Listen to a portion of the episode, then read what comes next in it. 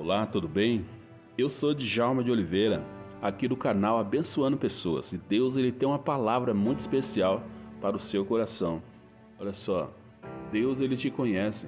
Ele conhece todas as suas necessidades e é por isso que a mensagem tem chegado até você. E você sabia que para você fazer a vontade de Deus, você precisa conhecer a Deus, conhecer quais é os planos e o propósito de Deus para cada um de nós, né? Então, procure buscar a Deus. Toda mensagem que chegar até você, ouça com paciência. Você tem paciência para tantas outras coisas, porque para ouvir a mensagem você descarta. Cuidado, Deus está olhando para você. Os olhos de Deus estão em todos os lugares, então não deixe de ouvir essa mensagem. E hoje nós vamos estar analisando um pouquinho aqui no livro de 2 Samuel, capítulo 7, no verso 22, que diz assim: Quão grande és tu, ó soberano Senhor! Não há ninguém como tu, nem há outro Deus além de ti, conforme tudo que sabemos. Louvado seja o nome do nosso Deus, o Todo-Poderoso. Esse versículo que eu acabei de ler é uma oração, é a oração de Davi glorificando ao Deus Todo-Poderoso. Davi ele tinha uma vida com Deus, ele conhecia o Deus para quem ele estava orando, porque Deus ele dava muitos livramentos para ele, porque ele buscava Deus antes de fazer qualquer coisa que ele iria realizar. Ele buscava a orientação de Deus. E aqui nesse nesse texto aqui de capítulo 7, Davi ele glorifica a Deus através da oração dele, porque Deus ele se manifestou. É, Davi ele desejou fazer algo para o Senhor.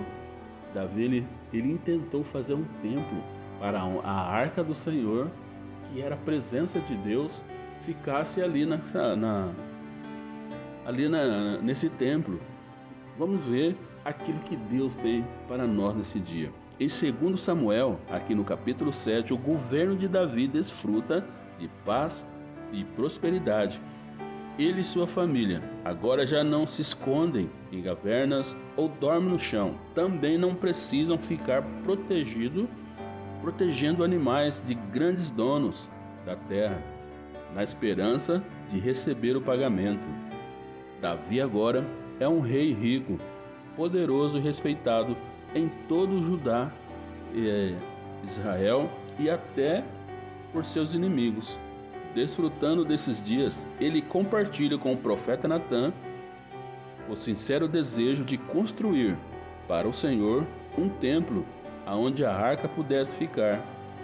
Para ele, olha só, presta atenção, para ele Davi, para ele não fazia o menor sentido que ele, um homem mortal, habitasse em um palácio de cedro. E a arca do Senhor, que representava a presença de Deus, morasse numa tenda. Então aquilo estava incomodando Davi. Ele morava num palácio onde tudo era rico, cheio de luxo, de coisas maravilhosas. E de repente ele atenta para esse detalhe, que a arca do Senhor, que era a presença de Deus, estava numa tenda. Então ele desejou fazer algo melhor e ele falou com o profeta Natan. E ouvindo o desejo do rei, o profeta Natan, sem consultar o Senhor, prontamente respondeu ao seu plano. Era bom e com certeza Deus aprovava. Contudo, à noite Deus falou com o profeta Natan e lhe respondeu e respondeu e lhe deu algumas instruções bem diferentes do que ele imaginava. Nós devemos ter cuidado com o óbvio na obra de Deus e em nossa vida. Muitos crentes seguem seus planos sem consultar o Senhor e acabam pecando na execução, quando o desejo é verdade e bom. Olha só, Davi ele, ele intentou, ele sonhou fazer um templo para que a arca ficasse no lugar agradável. E ele falou com o profeta Natan, e o profeta, sem consultar a Deus, ele achou que Deus iria gostar e foi executar esse plano.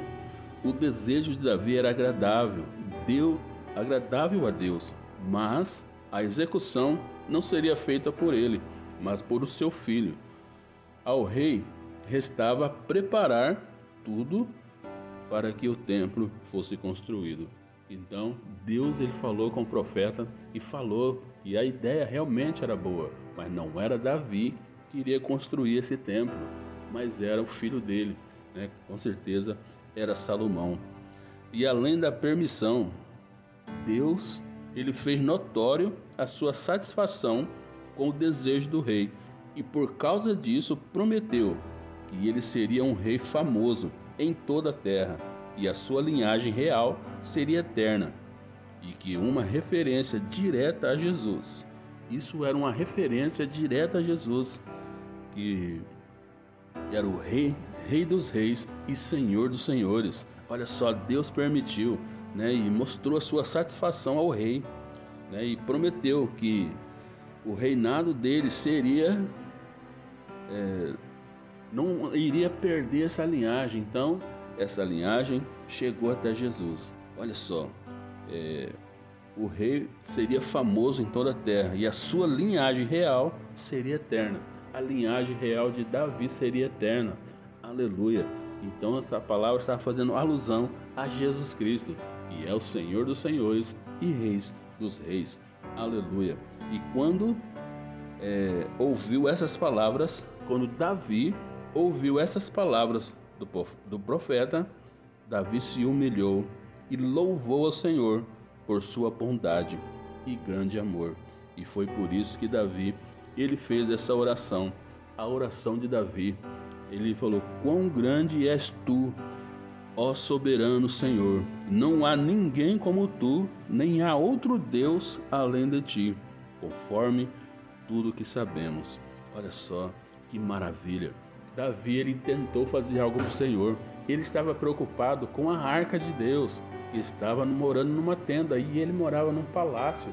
Então ele iria construir o templo para que a arca ficasse no lugar devido. Então Deus se agradou da ideia, mas por conta que eles não consultaram a Deus, Deus ele falou, falou para Natão o profeta que era bom o plano, que a ideia era boa, mas que Davi não iria realizar esse projeto, que ia ser o filho dele. Então, o que restava para Davi era deixar tudo preparado para que o filho dele executasse esse projeto. E olha só, o que, que nós podemos tirar desse, desse estudo aqui, dessa palavra? Algumas vezes na nossa vida, nós queremos realizar algumas coisas e nós não consultamos a Deus. Nós vamos lá e já vamos fazendo algumas vezes o plano que nós fazemos chega no final não dá certo conforme aquilo que nós planejamos, porque de repente não é a vontade de Deus que seja executado dessa forma.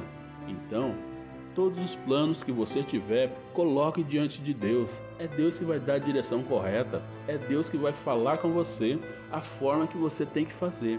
Então não se esqueça, procure conhecer a Deus, procure saber qual é o desejo e a vontade de Deus para você, para esse plano, se realmente está dentro do, da vontade de Deus. Assim como Davi fez, ele falou com Natan e Natan não consultou a Deus, ele era o profeta. Ele tinha que consultar a Deus se realmente era dessa forma.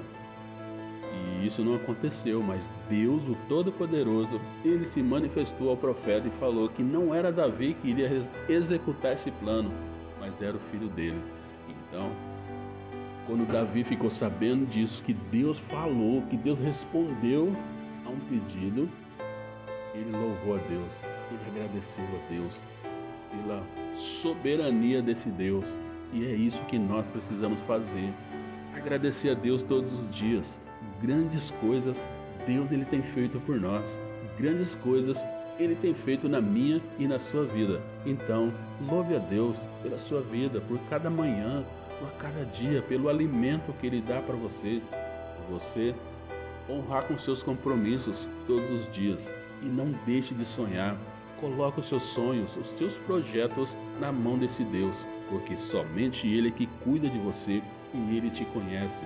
porque os olhos de Deus estão em todos os lugares. Deus te abençoe e que a paz do nosso Deus enche o seu coração.